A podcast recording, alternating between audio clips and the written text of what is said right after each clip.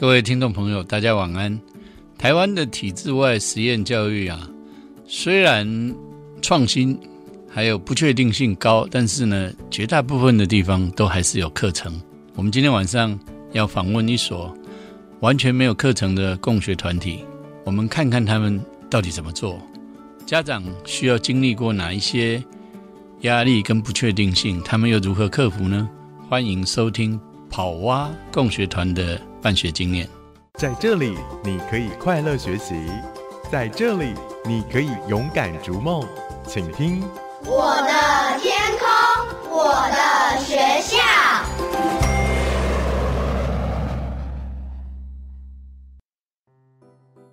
各位听众朋友，大家晚安，欢迎收听不太乖学堂，我是节目主持人郑同僚。我们在非学校形态实验教育里面呢，人数在三个人到三四个人之间可以组成共学团体啊。那我们今天来邀请一位共学团体的创办人，他是非常新的一个团体，呃，创办人林瑞玉小姐，这团体叫做跑蛙，跑动的青蛙。我们欢迎瑞玉。郑老师好，大家好。那跑蛙这个名字。很有意思哦，一定很多人问你们为什么叫做跑蛙？对，大部分人都说青蛙是用跳的，不是用跑的。嗯，是，你们要先解释一下，你们为什么叫这个名字？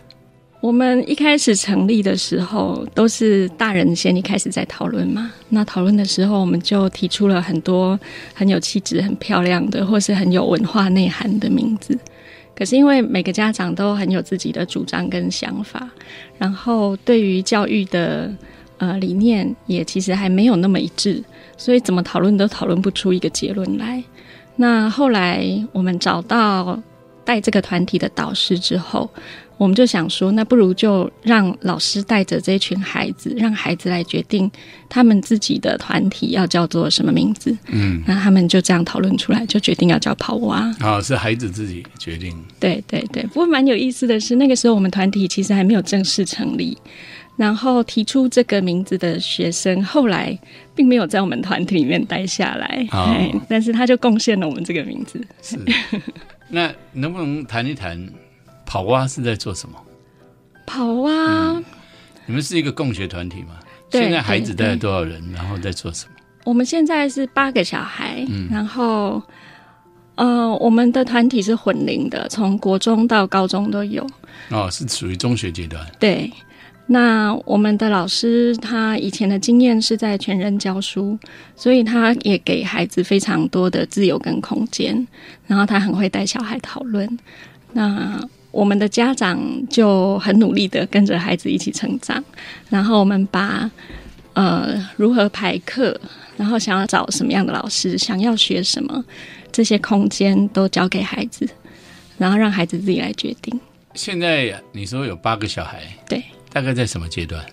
大概一半国中，一半高中。一半国中，一半高中。他们以前在哪边念书呢？不一定，有的是在别的自学团体，然后有的是从呃体制外实验学校毕业的，然后也有从一般学校来的，都有。现在在哪里当根据地？我们在新店的山上。新店的山上还蛮远的，大部分的大人小孩听到很遥远，他们就要再考虑一下这样子。是什么样的因缘，这些家长会愿意把孩子送到这边来呢？嗯。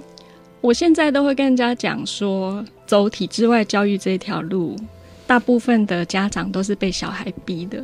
嗯，因为小孩子他在学习状况上，可能就是很明显的出现问题，或者是大人很清楚的观察到孩子不快乐，然后或者是呃失去了他们小的时候有的那些光芒。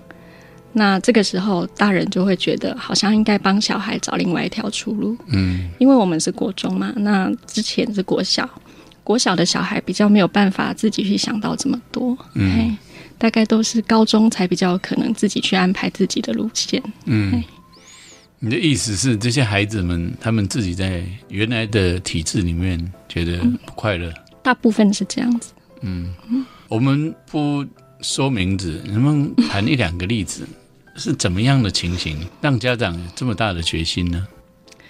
嗯，有一个孩子，他是从私立的，有点像是贵族学校的小学毕业的。嗯那他的父母说，当这个孩子大概到高年级的时候吧，他们就会觉得孩子的成绩不好的时候，在老师们的眼中，好像是一种劣极品的感觉。嗯然后小孩其实非常敏锐，大人不一定需要很直接的骂他，或者是给他很低的评价，嗯他会感觉到老师看我的眼光和别的孩子不一样，嗯那他的自信心很低落，然后他对学习也没有意愿。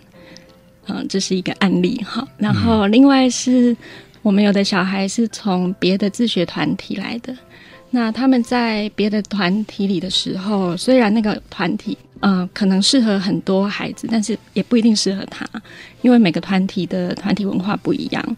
然后像有的孩子是嗯同才关系比较困难的，嗯嘿，然后有的孩子是他本来就有一些比较特殊的特质，然后嗯，可能老师没有办法照顾到很多，那会造成他在朋友之间遭受排挤这样子。所以除了学习落后之外，也会有有一点算是同才上的关系困难的这样的孩子。嘿嗯，算是孩子有一个心灵的，呃 你说逃避体制压力的一个避难的地方。逃避体制压呃，那力，听起来这样会比较消极。你对认为这积极的意义是什么？我觉得，嗯，我们观察过不同的自学团，嗯。那有的团体它看起来很积极，但是事实上并不积极。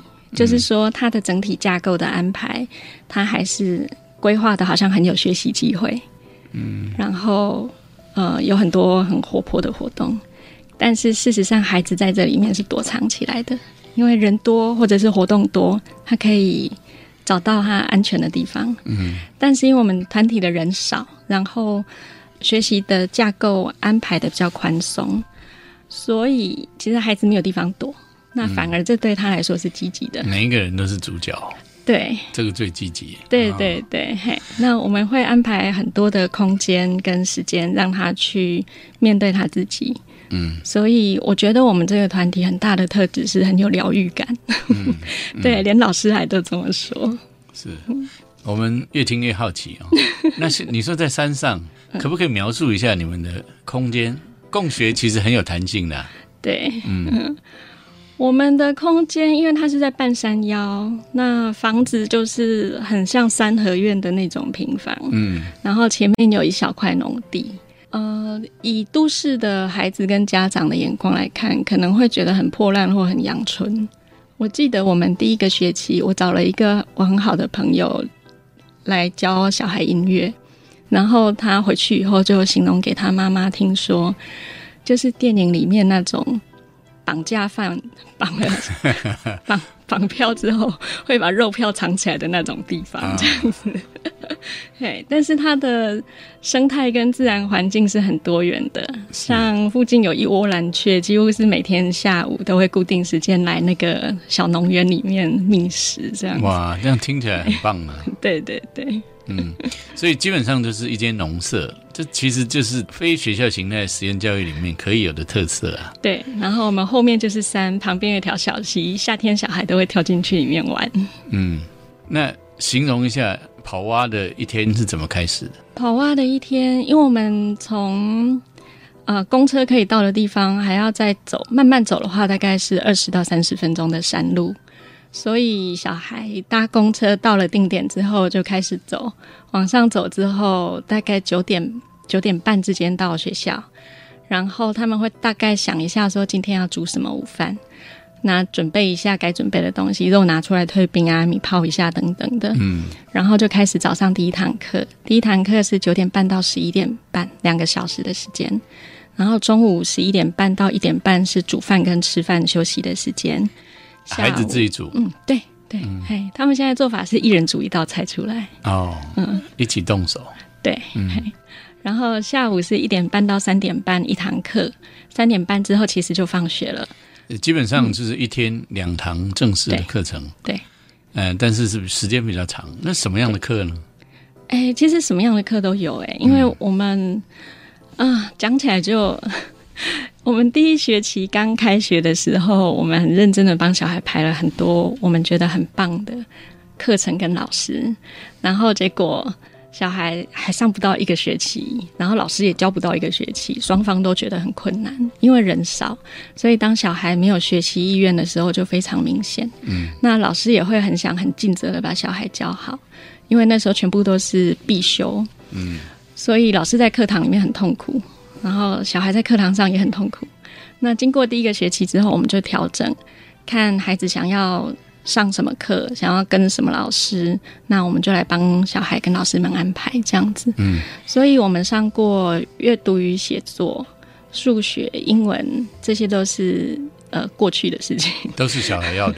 对对对对，嘿，然后但问题八个，他们想法一致吗？所以我们会投票，投票，我们有校务会议、跟家长会议，还有学生会议这样子。那由谁来决定呢？有三个会，谁来决定？对，家长会议当然就是家长决定，那校务会议是家长跟小孩一起决定，学生会议就是小孩自己决定，但是课程由谁决定？课程是校务会议，所以是小孩跟家长一起决定。一起决定。对，但是基本上，呃，我们是比较尊重小孩的意见，所以小孩的票数为优先。嗯，我们会先统计一个总票数。那假设你这个家庭有两个小孩在这里，这个家庭就两票嘛。可是这个家庭假设爸妈都来了，他们也只有一票。嗯，嗨。然后投票之后，我们会先看总票数，总票数高的当然优先。那接下来如果票数一样，我们就会看小孩票数多的优先，这样。嗯嗯，那这几期最稳定的课程是历史、武术、体育、阅读与写作啊，戏剧，戏剧也蛮稳定的。嗯嗯，好。那所以在跑蛙并没有一个整体的课程的想象，说啊、呃譬如说，如果一个孩子，嗯，他从国中一年级的年纪进来到高三毕业，那么整体的课程设计大概是怎么样？你们并不做这个事情，对，第一年就试过了，对对不成功，对，兵败如山倒。哎，所以这个大概在台湾的飞学里面算是又更自由的啊。我们都形容我们算是激进派的。嗯他他确实蛮激进。那您刚说的那些内容，目前为止开成的课，它似乎就中学来说，并不是很全面的。嗯，可以这么说，对，嘿。但是如果像我们有个孩子，他对英文一直很有兴趣，可是英文只有第一年有开成，嗯，那第二年开始他就自己利用空堂跟课外的时间去上英文课，自主学习，对，因为我们的课程其实是选修嘛，全选修，嗯，所以他一定会有空堂。然后第二个学年开始吧，小孩也直接就提出说，他们一个礼拜一定要有两堂一一整天的空堂。那这个一整天的空堂，他们觉得宝贵的不得了。嗯从那一次开始以后，就再也没有变动过这两堂空堂的嗯，时间。有空堂，对，然后他们就可以安排这一天他去上自己的课程，或者是他还是可以来团体里面，然后做他自己想做的事情，或者是跟同学一起组社团，都可以利用这个时间。嗯，那你们有一个礼拜的课表吗？有啊，我们还是有一个礼拜的课表。能不能说一下这学期以这学期为例啊？好，这学期这礼拜刚好是这个学季的交界，因为我们现在把上下学期又拆成一半。啊，四个学季，对对对，嘿，所以呃，春季的课程是礼拜一是戏剧、历史、武术，礼拜二是哲学跟布置跑蛙，还有挑战计划。嗯，那礼拜三是科学、综合运动，还有心情故事、天气报告。这个是一个小孩个别跟老师聊天的时间。这是三堂课还是一堂课？第三堂课是三点半到四点半，算是社团时间。不，我的意思，你刚念了几个，那是同整的一堂课，还是同个时间的不同选修课？这是一堂课，一堂课一个时段只有一堂课。嗯，那课程名称看起来很复杂，会吗？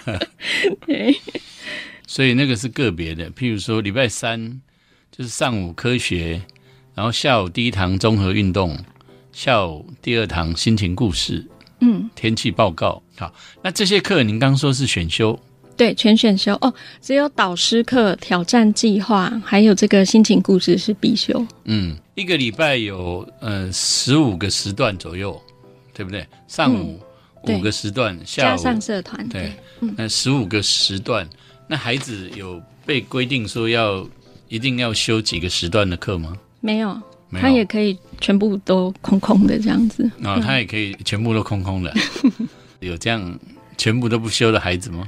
有一个小孩，他曾经只修了体育课，嗯，嗨。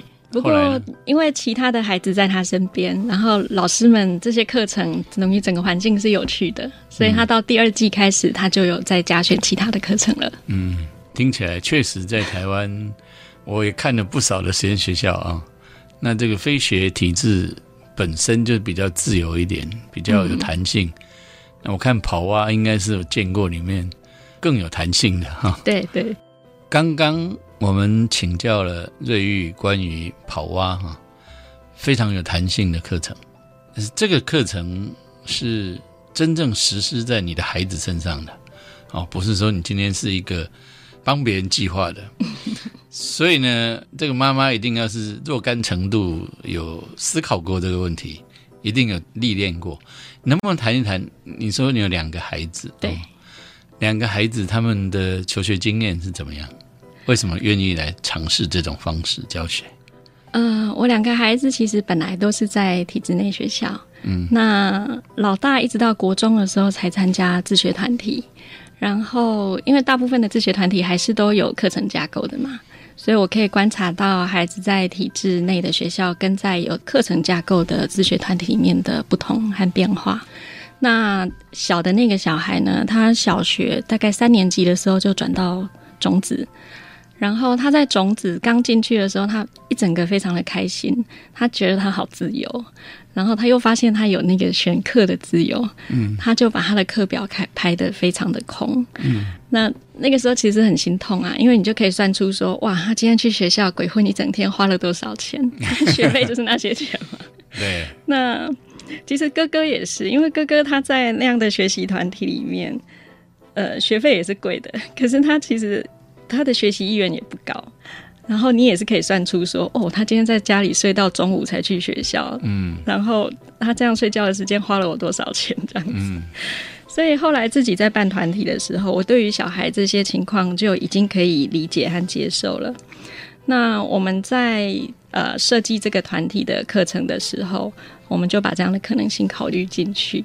可是因为我们的我们的小孩没有在上课的时候，他的环境是有趣的，我们没有让不上课的小孩跟课堂隔离，因为我们学学校呃空间就小小的，所以他即使没有选修那个课，他会看到别人在干什么，然后甚至有小孩是他头两季都没有选科学课，可是他在旁边一直听、一直看、一直听、一直看。他到第三季的时候，他觉得他有自信去上这个课，他可以听懂，可以跟老师讨论，可以回答，他就选课了。那老师给他很多的信心跟鼓励，这样子。嘿嗯，那呃，现在八个孩子，嗯，所有的课都是选修，如何保证说孩子毕业之后，嗯，很多家长会担心的，怎么跟下一个阶段连接？譬如说中学的阶段毕业，嗯他要上高中或者高职，或者高中的阶段毕业之后，他要升学或者是就业，那跟未来的连接，你们是怎么思考的？怎么做的？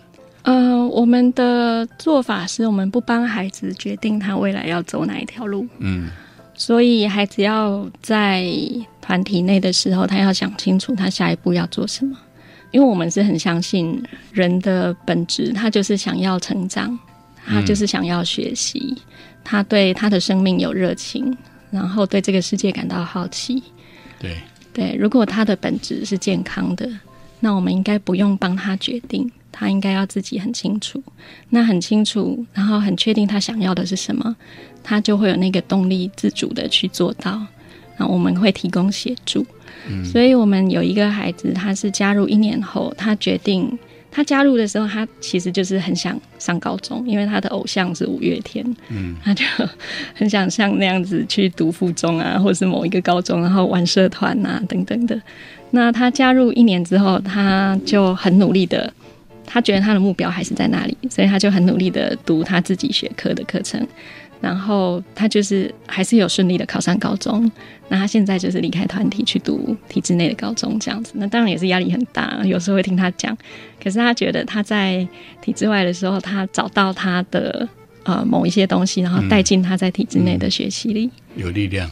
对，那我们今年也有两个高中生，他们要申请个人自学，然后先前我们也没有讨论过很多，可是我觉得孩子到了。你给他一个环境，让他有安全感、有自信心，让他重新去找回他人的那个与生俱来的生命力之后，他是可以自己去面对这一些的。那当然，老师、家长都会给他他想要的协助。嗯，你对这件事情为什么这么有自信？因为我觉得我自己是这样走过来的。嗯，愿意谈一下吗？可以啊，可以啊。嗯。我的原生家庭是蛮严厉的，嗯，嘿，所以表面上看起来我的求学一路都很顺利，嗯，从国小就是美术班，国中也是美术班，高中、大学通通都是美术班、美术系。可是其实我从学校毕业之后，我就再也没有画画了。那并不是说我觉得很厌倦或是什么，而是我不知道我要做什么创作，嗯。好像我所有创作的事情都是因为学校要展览，学校要交功课，学校要打成绩，所以我就做了。对对对，那我也不是做不来，其实我的成绩还蛮好的，数科成绩上。可是呃，后来我离开学校之后，我就发现我对于其他有一些事情，我我更有兴趣，然后花了很多事情在学那些东西上。那在这个学习的过程中，我才一点一滴的又找回那种学习的快乐跟满足。所以有的时候我会看。网络上有那种什么可怜的孤单人的评分啊，什么一个人吃饭是几分，一个人看电影是几分，一个人逛街是几分，我就觉得好奇怪，因为我一个人的时候做这些事情我都非常快乐，嗯，嘿，因为在那个自己的状态里面，我学习到的东西是最多的，对，嘿，然后我在那种孤单的状态里面，我可以很清楚的去消化我学习到的东西，嗯，所以我对于人他自己决定他要做什么之后。的那个力量，我是非常有信心的。嗯，那以前你自己成长的环境，基本上我们整个大的社会是没有提供这个环境。对对对，所以你们另找桃花源，在半山腰开辟了这样的地方。那现在毕业生有了吗？嗯，有一个现在跑啊，我正在写第三年的。好，所以已经 已经两年。对对对，已经两年。这两年来，除了现在这八位，之前有别的孩子吗？啊，人最多的时候是九个。嗯，嘿，就是毕业了一个，我说去体制内高中的那一个，然后还有曾经有那种刚刚创团的时候加入很短的一阵子就离开的。嗯嗯，那离开的孩子，其实他们在这里还蛮开心的，只是有几个状况，一个是。家长没有办法跟我们合作，因为我们的团体运作是家长共治。那如果这个家长他跟大家就是无法沟通的话，那当然就没有办法待下来。你们说一说家长怎么共治？就每个礼拜三都要开家长会议，然后要决定这个类似董事会这样。董事会，哎，用这样去想象大概是。但我们自己也执行哎，嗯，所以对算是部门会议吧。好。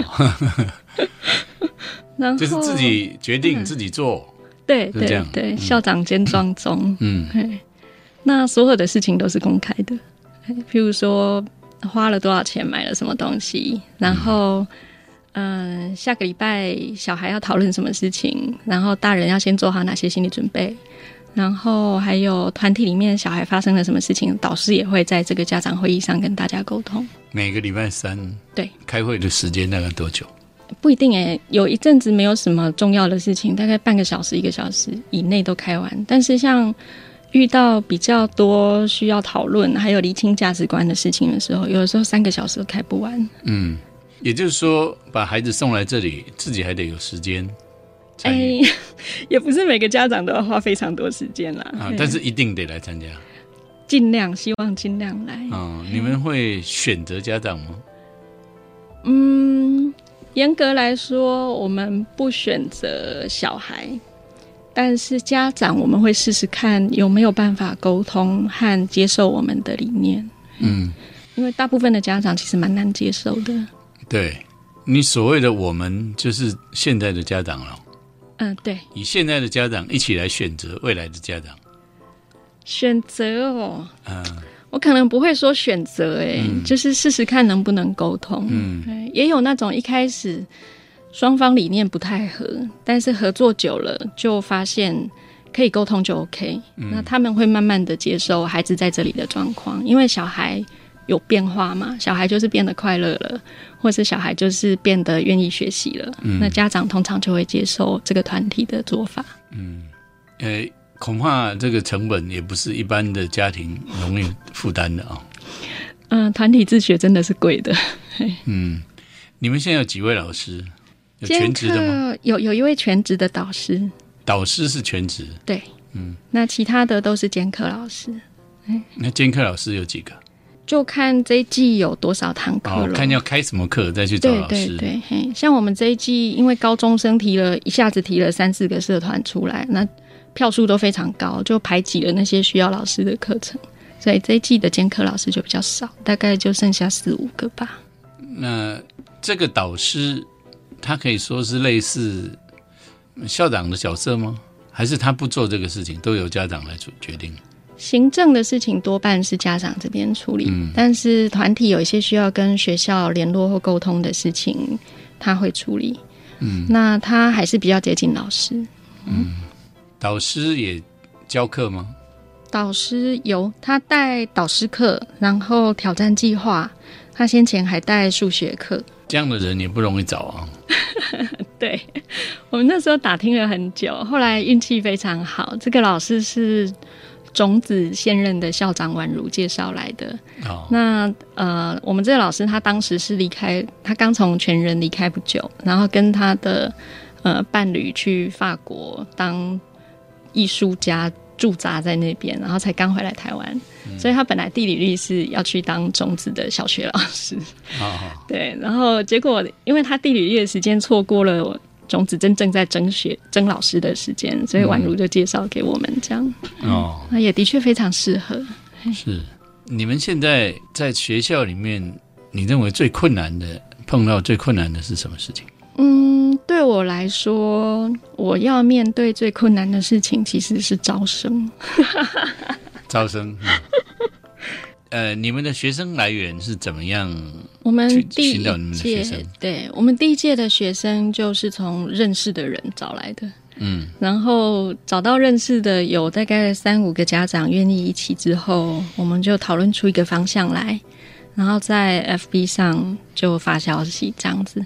其实第一批的家长里面有几位是种子的毕业生家长，但是后来我后来发现，相对于跑蛙来说，嗯、种子或者是其他自学团是一个安全的地方，嗯，因为还可以想象。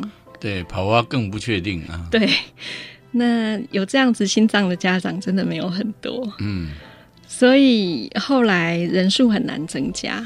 嘿，除非就是像我刚刚讲的被小孩逼的，嘿，那这样子的家长来到我们这里，看到我们人少少的，那小孩看到人少少的，家长看到人少少的，就会觉得这好像不太可靠，或者是小孩会觉得他没有选择交友的空间。嗯然后因为人少，所以费用也没有办法降下来。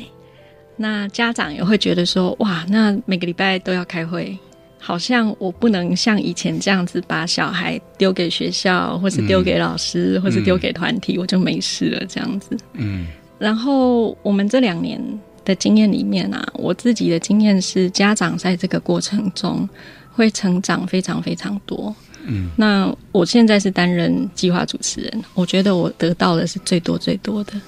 嘿，你投入的越多，你会跟小孩子重新再成长一次。你要重新去思考你的价值观，你对教育的想法，你对人的想法，你对这个环境的这整个社会环境的的你的观点是什么？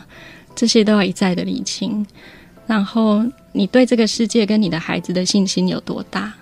那你对你自己的看法是什么？嗯，在这个过程中，就是不停的去是，对，所以这真的挑战是大的，没有办法找到很多人，嗯很可惜。每天都有可能碰到边界啊，对对，你要不要跨过去？对，真的哎跨过去会怎么样？是那其他的那些家长，他们也都大致上，你们应该都有深谈过嘛？有有有，基本上他们也都是呃，跟你一样有这样的心理准备，面对庞大的 不确定性。我觉得现在留下来的这些家长的确是这样，他们都非常勇敢。嗯呃，你刚刚说孩子在这个环境里面，你给他一种温暖、支持、自由，他可以想清楚未来，这件事情确实很重要。但是如何能够保证你提供的环境就是可以呃有那些元素呢？不保证，不保证。嗯我觉得不同的孩子，他生长在不同的家庭里面，所以他需要的东西的确是不一样的。嗯那如果孩子在这个环境里面，他的想法渐渐的趋向这个方向，可是家长的想法不是，那这双方出现冲突的时候，对孩子来说是更大的伤害，嗯。对家庭来说也不是一件好事情。嗯其实三年前我自己有一次在澎湖碰到一对荷兰来的夫妻，嗯谈起，因为他们说他们也在做这个另类教育，那我就谈起台湾的教育。他说他看过，以他的标准看起来，台湾只能叫做嗯进步学校或者民主的学校，谈不上是自由学校 （free school）。他说台湾的都还不叫 free school。那我就问他说：“你的 free school 是是有多 free 啊，是什么多么自由？”他说：“我们完全没有课表，每学期老师来，呃，也不晓得要教什么，一直到学生决定要上什么课，那三三两两的，有一定的人数去找老师再来开课。对对对对，你们这个好像有一点像，非常像，对，我们就差不多是这样子。嗯，嘿嘿所以你是台湾的 free school，希望可以做的还不错，这样子。嗯，我觉得我们遇到还有一个，其实也是同样的问题啦，就是大部分的家长跟孩子在选择要去哪里的时候，他们会想先看课表。可是对我们来说，课表是最枝微末节的事情，嗯因为课表两个月就换一次，然后而且是孩子自己决定的。嗯，那你现在看课表要做什么呢？嗯对。对你加入之后，课表就换啦。那那你给他们看什么？还是还是得看课表，所以很困扰。嗯，但是你跟他讲说这个课表下次就会不一样，对，但是他而且们就会呃，而且可能完全前后是没有什么固定的逻辑，你可以对对对，我觉得大家还不习惯说你可以是改变这个环境的一份子。嗯嘿，那对我们来说，跑蛙是很有机的，不同的人加入就会赋予它不同的元素。那不同的家长会带不同的资源进来，不同的孩子会给这个团体不同的动力。嗯可是我们还没有这个概念，就会觉得说、这个团体就是这样，那我们要不要去选择这个团体还是那个团体？嗯，对对，对。不过这这只是其中的一个层次哦，就是说我们其实可以决定。那另外一个层次就是说，你决定了之后，他真的是你负得了责任的吗？嗯，大人会把这个责任想得很重。嗯，所以我们习惯于去选择一个既有的体系，我们看得到它。那像你们跑蛙就是也是对，我一方面是学校时间没那么长啊、你校友现在只有一个，然后课表嘛，基本上也是参考用，因为每学期都是新的课表，不，每学季都是新的季课。对，那决定课表的时间在什么时候？呃，我们一季大概是两个月嘛，嗯所以大概这一季开始之后一个月就来讨论下一季的课表了。哦哎，要不然我会没有时间找老师。啊，不会在开学那天才开始决定。不会不会，所以还是有一点点，有一点点那个回旋的空间。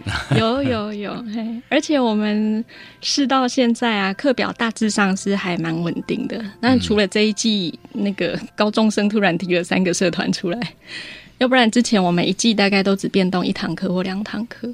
那变动的那一两堂课，有的时候甚至是老师自己有自己的生涯规划，所以不得不不停这样子才变动的。很多人做实验教育啊，就算父母当父母的本身很勇敢，愿意试试看，你的亲友也会呃指指点点啊、不放心。你有没有碰到？你们这些家长有没有碰到类似的问题？有有有，嘿，我相信大家都有。嗯，那那怎么克服？就家长自己，如果也是跟小孩一样嘛，你很确定你的目标是什么，嗯，那你就会有能力去面对这一些。是，所以呃，选择这条路，让自己等于是很容易去跟不同的声音、不同的想象、不同的体质去碰撞，嗯，然后因此你必须要常常不断的想，我自己到底是谁？为什么要这么做？我要不要妥协？对对，嗯，而且那个每一次碰撞之后的结果，有可能就是让你越来越坚强。嗯，但是会不会觉得碰撞之后，我可能承受不了？所以需要团体呀、嗯，嘿，你知道身边有一些同道中人跟你一起，是我们看到在呃美国涉谷啊、那个涉谷传奇里面写的、啊，有的妈妈一开始也很勇敢，把孩子送去。结果孩子在那边溪边钓鱼，每天都是钓鱼，钓了好几年之后，自己自己就开始焦虑了。你有没有焦虑过？呃，我不敢说没有。嘿，对，还是会啊，一定的。嗯那那怎么面对这个焦虑？嗯，我觉得还是要再从头想一次，哎，要去回想你做这件事情的初衷。嗯。然后，刚刚老师提到那个书上那个故事啊，嗯。我记得他是写说，那个呃涩谷的老师就告诉那个家长说：“你看你的孩子现在是快乐的，嗯。而且钓鱼其实不只是钓鱼，里面有很多东西。”对对，后来他发展出来的专注，其实用到别的事情上面，对，这是很重要。是这实验教育所有的尝试哈、最困难的就是我怎么样去面对这种不确定性，然后撑得住。嗯嗯，没错。所以我觉得我真的很佩服我们的家长们。所以从你这两年的办学啊，你愿不愿意给一般的家长啊，他们把孩子每天送出门，如果他有一些反省，回家晚上看到孩子在睡觉，就是说哇，他这样一天从眼睛打开到睡觉之间，好像这么年轻都这么累。如果他开始思考，你有没有给他什么样的建议啊？怎么样去面对这个问？嗯我觉得大人要先想他自己，他自己现在快不快乐，然后他在做的真的是他想做的事情吗？嗯那他觉得他的他的付出真的是有价值的吗？他对他身边的人，或是对这个世界，真的是有帮助的吗？嗯，那先想他自己吧。先想他自己。嗯那如果他觉得反正我现在痛苦一点、辛苦一点，孩子现在辛苦一点，以后就会更好，你觉得这样的想法，嗯、需要自自我去挑战吗？如果他觉得他这一路上四十年、三十年这样走过来很值得，那我觉得没有必要硬逼着他做什么。嗯嘿，因为家庭跟孩子必须是一起的，除非你就是把孩子送去一个住校的学校，然后你们的成长或者是生活历练是分开的。嗯，那等到有一天孩子回来的时候，他跟你可能，他跟这个家庭可能不同调。那不同调之后，你们再看下去怎么样冲撞或者怎么样协调，也是可以。嗯那不然的话，家庭里面如果有两套价值观，或者是说家长硬逼着自己去做什么样的改变，但是他自己没有那么的愿意，其实孩子非常敏锐，他们会知道。嗯，我可以想象你做这样的办学啊，还当计划主持人，自己的孩子又在里面，你一定要面临不少的压力啊。对，其实压力蛮大的。是，那你怎么样调试你自己？诶，我觉得到了国中、高中阶段啊，孩子是可以当做是另外一个人看的，他不是你的孩子了。嗯嗯，尤其是高中生，他们非常的成熟，然后有他自己的路要开始去走。那大人就，我就当我自己是一个办学的人，我其实不太会当我是他们的家长。嗯嗯，在团体里面的时候，那生活上当然是 还是要照顾他们三餐起居啦。嗯 嘿，可是我不会，嗯，在角色扮演上，我会努力让这两个角色是分开的。你看你的孩子跟他们同年龄在一般学校念书的有什么差异吗？我孩子还有一点会觉得他的其他同龄的朋友们有点可怜呢、嗯，他们就会形容说，为什么想的事情都很像，或者是就只有那一些。嗯，但是对他们来说，像高中的那个孩子，他现在就会自己跑去很多我从来没有想过他会自己去的地方了，然后见很多跟我们很不同。假设说我们说社会阶层啊，或者生活模式都很不同的人，哎，他的建立跟我在高中时候的已经是完全不同了。是。因为大人的勇敢，呃，开放，然后包容那种风险的可能性，所以孩子的生命因此开阔很多。好，非常谢谢跑蛙的经验，谢谢，谢谢郑老师。